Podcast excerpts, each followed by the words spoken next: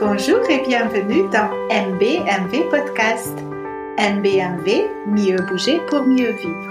C'est le podcast pour vous accompagner comment simplement et efficacement optimiser votre pratique de mouvement et mieux vivre au quotidien. Nous pouvons vous aider à faire évoluer vos habitudes de mouvement vers des schémas plus fonctionnels et anatomiquement sains dans votre mouvement de pratique, quel qu'il soit, afin de mieux vous sentir. Dans l'épisode précédent, nous avons posé les fondations à travers le thème de la posture, comment s'y prendre pour mieux bouger et mieux vivre. Aujourd'hui, nous continuons avec l'élément fondamental suivant. Pour cela, nous allons utiliser un mot en anglais, à savoir le terme core, C-O-R-E. Nous trouvons avec Anthony que la traduction française la plus rapprochante la sangle abdominale ne reflète pas complètement l'idée que nous souhaitons que vous ayez de ce que c'est le corps à la fin de cet épisode. C'est parti Qu'est-ce que le véritable corps? En général, nous avons une vision limitée de ce qu'est le corps et des muscles qui correspondent. Soyons clairs, le corps est tout sauf les bras et les jambes. Oui, vous avez bien entendu. En réalité, le corps est constitué de tout ce qui s'attache à la colonne vertébrale au bassin et à l'omoplate, c'est-à-dire l'ensemble du tronc, du plancher pelvien jusqu'aux épaules. Ajoutez à cela le cou, car les fléchissures du cou partagent le tissu conjonctif avec les muscles profonds du tronc. À savoir, les tissus conjonctifs sont les fascias et nous y consacrons le prochain épisode de MBMV podcast.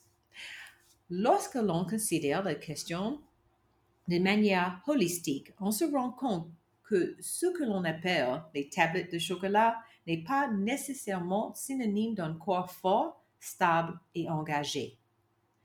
Nous avons tendance à penser que le corps ne comprend que le rectus abdominis, le plancher pelvien, le muscle transverse de l'abdomen et les obliques.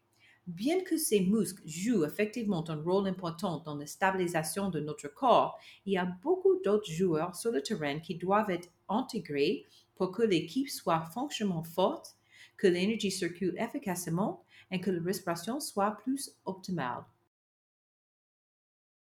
Pourquoi la véritable intégration du corps est-elle si importante dans notre vie quotidienne?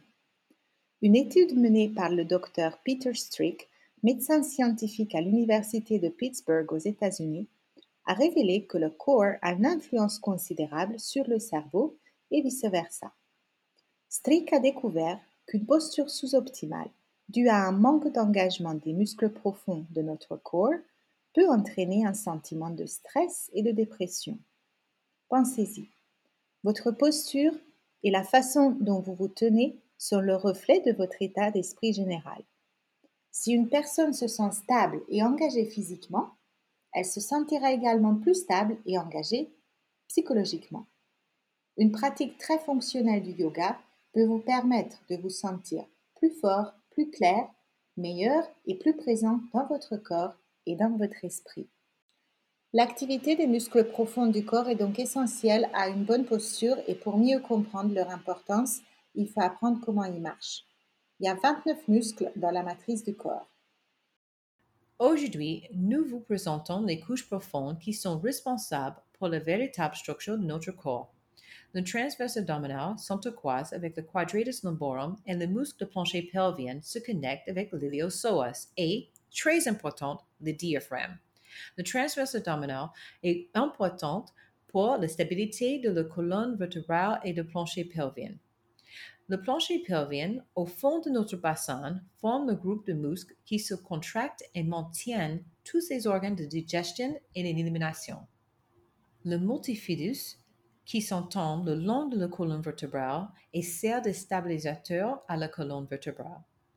Le carré des lombes, ou en latin quadratus lumborum, situé de chaque côté de la colonne vertébrale, attaché à la crête iliaque au dos, derrière les reins.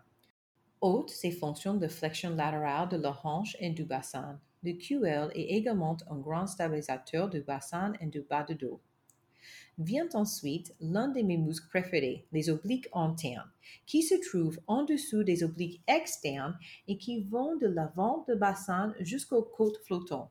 Les obliques internes nous aident à faire des rotations et des flexions latérales. Le diaphragme, un autre favori, a des connexions avec le quadratus lumborum, le psoas et le transverse, le transverse abdominal. Le diaphragme est, comme vous le savez peut-être, un muscle volontaire et involontaire qui est le muscle principal de la respiration. Le psoas part de chaque côté des lombaires, traverse le bassin et rejoint le muscle iliaque pour former l'iliosoas qui sert à stabiliser la colonne et le bassin. Afin d'avoir un corps intégré qui permettra à l'énergie de circuler, nous devons avoir un équilibre entre la force et la stabilisation dynamique. La force est la capacité du cerveau à recruter des unités motrices et la stabilisation dynamique est la capacité à utiliser cette force de manière fonctionnelle. Nous voulons être en mesure de canaliser notre énergie à travers un corps stable et sans fuite d'énergie, afin de pouvoir utiliser cette énergie pour des mouvements complexes tout en restant intégré. Imaginons que le corps est un tuyau d'eau qui tourne pour alimenter différentes zones, mais qui n'est pas correctement scellé. Non seulement le tuyau fuira, mais l'eau qui passera n'aura pas beaucoup de pression. Imaginons maintenant un tuyau dont la structure est plus solide et qui est hermétiquement fermé. Même avec les dérivations, l'eau s'écoule avec plus de pression en l'absence de fuite. Notre corps est le même. Il doit être structurellement sain et hermétique pour que nous puissions développer notre force et notre endurance. Cet équilibre entre force et endurance est source d'efficacité et réduit le nombre de blessures. Pouvez-vous penser à des moments de votre pratique physique où vous laissez l'énergie s'échapper? Par exemple, est-ce que vous vous sentez solide et intégré en planche ou c'est très difficile de la maintenir? Avez-vous l'impression d'utiliser toute l'étendue de vos poumons lorsque vous respirez? Ou est-ce que vous vous essoufflez facilement quand vous faites de l'exercice? Avez-vous des tensions dans le bas du dos ou les genoux? Est-ce que vous bougez facilement avec aisance et légèreté ou bien le contraire? Toutes ces situations peuvent être le résultat d'un affaiblissement du muscle profond du tronc. Oui, même les douleurs aux genoux peuvent être exacerbées par un faible corps qui tire et exerce une pression sur les genoux. En stabilisant le tronc, vous pouvez réduire la pression exercée sur vos genoux et votre dos. Pour donner une idée de qu'est-ce que j'ai vécu et comment j'ai ressenti mieux mon corps, j'ai parlé de ma grossesse dans un épisode précédent et cela a été un véritable tournant pour moi en ce qui concerne la compréhension de mon corps. Bien que la grossesse a été fantastique, j'ai eu quelques complications majeures dues à un fibrome incroyablement gros. Je suppose que mon corps a dit que s'il devait faire un fibrome, il allait faire le fibrome. Le césarien prévu s'est bien passé, le bébé allait bien. Le fibrome avait cependant distendu mon utérus au point que les médecins ont du mal à le remettre en place.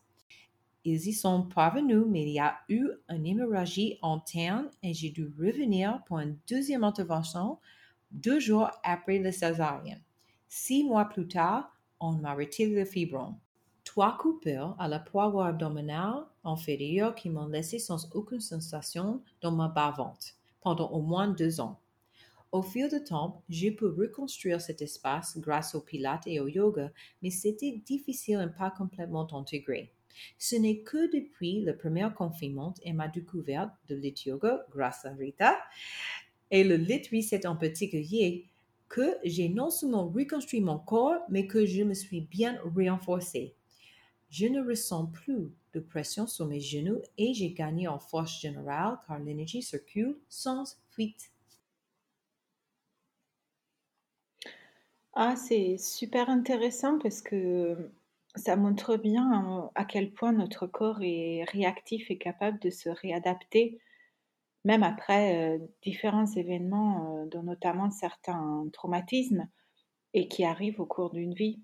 Ça montre aussi que le mouvement est un facteur d'amélioration par excellence de notre état physique et même psychique, au même titre que la persévérance et la patience. Et si de plus eh ben, si on fait des mouvements fonctionnels, on en ressent les avantages sur le, long terme, certainement. Moi, ce que je retiens à titre personnel de mon expérience des années passées à travailler de longues heures euh, sans interruption euh, devant un ordinateur ou euh, encore dans des réunions à rallonge et des déplacements en voiture ou en train, c'est que sans activité physique régulière, notre corps s'affaiblit petit à petit et que cet affaiblissement ensuite se manifeste sous diverses formes euh, ça peut être euh, des, engourdissements, des douleurs, notamment lombaires, euh, un peu de sciatique, la nuque, le haut du dos tendu, les épaules nouées, essoufflement rapide quand on monte les escaliers, difficultés d'endormissement, troubles du sommeil, stress, etc. Euh, donc, même si là vous avez l'impression que j'ai énuméré euh, en fait euh, tous les modes de la vie moderne, bah en fait c'est ouais c'est un peu lié et que en plus si tout ça c'est c'est fait avec une posture qui est sous-optimale, et ben ça n'arrange rien. Donc pour moi, en fait, à un moment donné, ça avait clairement affecté mon moral et j'ai vraiment constaté que mon niveau d'enthousiasme générale, euh, que ça soit pour euh, le travail euh, et même parfois pour les activités de loisirs, était clairement en baisse. Et dès lors que j'ai commencé la course à pied et après le yoga, eh bien, j'ai vraiment vu un changement positif notable.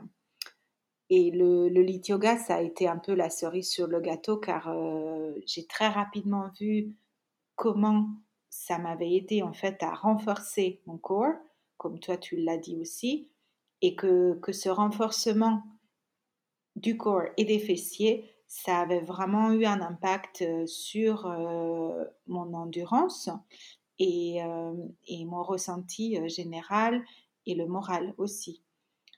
Et maintenant, j'en fais à peu près 6 jours sur 7 depuis début 2020, enfin 2019. Et en fait, je me suis jamais sentie aussi en forme euh, depuis mon adolescence, euh, finalement. Vous nous entendrez souvent dire cela car c'est la base de toute amélioration, quelle qu'elle soit. Il faut travailler. Si vous écoutez MBMV, c'est que vous avez manifestement envie de prendre les mesures nécessaires pour améliorer votre corps. Vous êtes donc prêt à vous engager à faire ce travail, ce qui constitue la première étape la plus importante. On y va? Retrouvez-nous, Anthony et moi, pour des exercices de renforcement de votre corps dans le groupe Facebook privé de MBMB Podcast. Et n'hésitez pas à nous laisser des commentaires et partager vos photos. Merci de votre écoute et à la prochaine! Nous aurons le plaisir de vous retrouver chaque 10, 20 et 30 mois avec un nouvel épisode de MVMB, avec des ressources, astuces, exercices, des informations et plus de fun. Vous pouvez suivre Rita sur Instagram at blissbubble.rita et moi, Anthony, sur Facebook Dancing Yogini Yoga et Danse. Si cet épisode vous a plu, pas de stress, les autres arrivent. En attendant, pensez à partager MBMV podcast avec vos amis qui pourraient eux aussi en bénéficier.